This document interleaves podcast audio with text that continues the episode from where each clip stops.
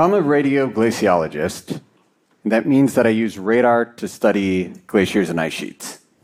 And like most glaciologists right now, I'm working on the problem of estimating how much the ice is going to contribute to sea level rise in the future. So today I want to talk to you about why it's so hard to put good numbers on sea level rise, and why I believe that by changing the way we think about radar technology and earth science education, we can get much better at it. So when most scientists talk about sea level rise, they show a plot like this. This is produced using ice sheet and climate models. On the right, you can see the range of sea level predicted by these models over the next 100 years. For context, this is current sea level, and this is the sea level above which more than 4 million people could be vulnerable to displacement. So, in terms of planning, the uncertainty in this plot is already large. However, beyond that, this plot comes with the asterisk and the caveat unless the West Antarctic ice sheet collapses. And in that case, we would be talking about dramatically higher numbers. They'd literally be off the chart. And the reason we should take that possibility seriously is that we know from the geologic history of the Earth that there were periods in its history when sea level rose much more quickly than today. And right now, we cannot rule out the possibility of that happening in the future. So, why can't we say with confidence whether or not a significant portion of a continent scale ice sheet will or will not collapse? Well, in order to do that, we need models that we know include all of the processes, conditions, and physics that would be involved in a collapse like that. And that's hard to know because those processes and conditions are taking place beneath kilometers of ice. And satellites, like the one that produced this image, are blind to observe them. In fact, we have much more comprehensive observations of the surface of Mars than we do of what's beneath the Antarctic ice sheet. And this is even more challenging in that we need these observations at a gigantic scale in both space and time. In terms of space, this is a continent. And in the same way that in North America, the Rocky Mountains, Everglades, and Great Lakes regions are very distinct, so are the subsurface regions of Antarctica.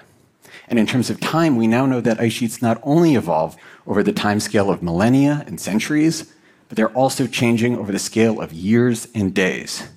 So, what we want is observations beneath kilometers of ice at the scale of a continent, and we want them all the time. So, how do we do this? Well, we're not totally blind to the subsurface. I said in the beginning that I was a radioglaciologist, and the reason that that's a thing is that airborne ice penetrating radar is the main tool we have to see inside of ice sheets. So most of the data that's used by my group is collected by airplanes like this World War II era DC 3 that actually fought in the Battle of the Bulge. You can see the antennas underneath the wing. These are used to transmit radar signals down into the ice, and the echoes that come back contain information about what's happening inside and beneath the ice sheet. While this is happening, scientists and engineers are on the airplane for eight hours at a stretch, making sure that the radar's working. And I think this is actually a misconception about this type of field work where people imagine scientists peering out the window, contemplating the landscape, its geologic context, and the fate of the ice sheets. Uh, we actually had a guy from the BBC's Frozen Planet on one of these flights, and he spent like hours videotaping us turn knobs. Um, and I was actually watching the series years later with my wife, and a scene like this came up, and I commented on how beautiful it was. And she said, weren't you on that flight? I said, Yeah, but I was looking at a computer screen. Um, so, so when you think about this type of fieldwork, don't think about images like this. Think about images like this. This is a radargram, which is a vertical profile through the ice sheet, kind of like a slice of cake. The bright layer on the top is the surface of the ice sheet. The bright layer on the bottom is the bedrock of the continent itself. And the layers in between are kind of like tree rings in that they contain information about the history of the ice sheet. And it's amazing that this works this well. The ground penetrating radars that are used to investigate infrastructures of roads or detect landmines struggle to get through a few meters of earth. And here we're peering through three kilometers of ice. And there are sophisticated, interesting electromagnetic reasons for that. But let's say for now that ice is basically the perfect target for radar, and radar is basically the perfect tool to study ice sheets. So these are the flight lines of most of the modern airborne radar sounding profiles collected over Antarctica. This is the result of heroic efforts over decades by teams from a variety of countries and international collaborations. And when you put those together, you get an image like this, which is what the continent of Antarctica would look like without all the ice on top. And you can really see the diversity of the continent in an image like this. The red features are volcanoes or mountains. The areas that are blue would be open ocean if the ice sheet was removed. This is that giant spatial scale. However, all of this that took decades to produce is just one snapshot of the subsurface it does not give us any indication of how the ice sheet is changing in time.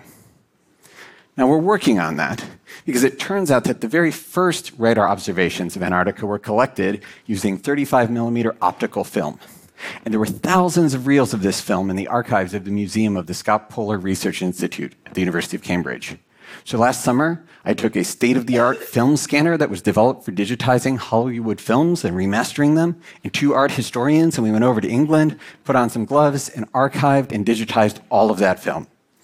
So that produced 2 million images, high resolution images, that my group is now working on analyzing and processing for comparing with contemporary conditions in the ice sheet.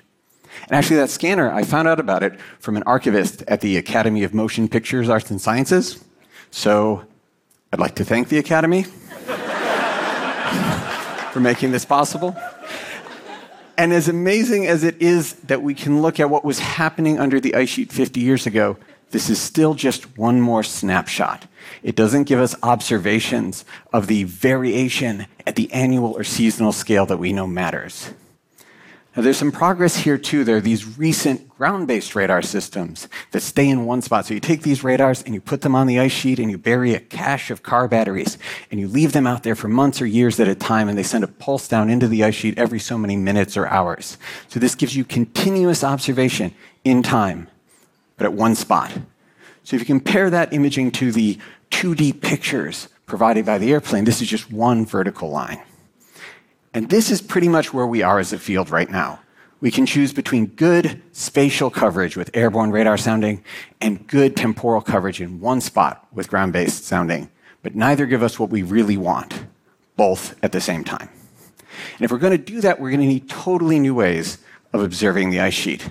And ideally, those should be extremely low cost so that we can take lots of measurements from lots of sensors.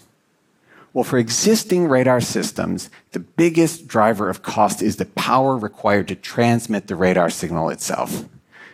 So it'd be great if we were able to use existing radio systems or radio signals that are in the environment. Unfortunately, the entire field of radio astronomy is built on the fact that there are bright radio signals in the sky, and a really bright one is our sun. So, actually, one of the most exciting things my group is doing right now is trying to use the radio emissions from the sun as a type of radar signal. So, this is one of our field tests at Big Sur. That PVC pipe ziggurat is an antenna stand some undergrads in my lab built. And the idea here is that we stay out at Big Sur and we watch the sunset in radio frequencies and we try and detect the reflection of the sun off the surface of the ocean. Now, I know you're thinking, there are no glaciers at Big Sur. And that's true. Uh, but it turns out that detecting the reflection of the sun off the surface of the ocean and detecting the reflection off the bottom of an ice sheet are extremely geophysically similar. And if this works, we should be able to apply the same measurement principle in Antarctica. And this is not as far fetched as it seems. The seismic industry has gone through a similar technique development exercise where they were able to move from detonating dynamite as a source to using ambient seismic noise in the environment. And defense radars use TV signals and radio signals all the time, so they don't have to transmit a signal of radar and give away their position. So, what I'm saying is this might really work. And if it does, we're going to need extremely low cost sensors so we can deploy networks of hundreds or thousands of these on an ice sheet to do imaging. And that's where the technological stars have really aligned to help us. Those earlier radar systems I talked about were developed by experienced engineers over the course of years at national facilities with expensive specialized equipment. But the recent developments in software defined radio, rapid fabrication, and the maker movement make it so that it's possible for a team of teenagers working in my lab over the course of a handful of months to build a prototype radar. Okay, they're not any teenagers, they're Stanford undergrads, but the point holds that these enabling technologies are letting us break down the barrier between engineers who build instruments and scientists that use them. And by teaching engineering students to think like earth scientists and earth science students who can think like engineers, my lab is building an environment in which we can build custom radar sensors for each problem at hand that are optimized for low cost and high performance for that problem. And that's going to totally change the way we observe ice sheets. So, look, the sea level problem and the role of the cryosphere in sea level rise is extremely important and will affect the entire world. But that is not why I work on it. I work on it for the opportunity to teach and mentor extremely brilliant students. Because I deeply believe that teams of hyper talented, hyper driven, hyper passionate young people can solve most of the challenges facing the world. And that providing the observations required to estimate sea level rise is just one of the many such problems they can and will solve. Thank you.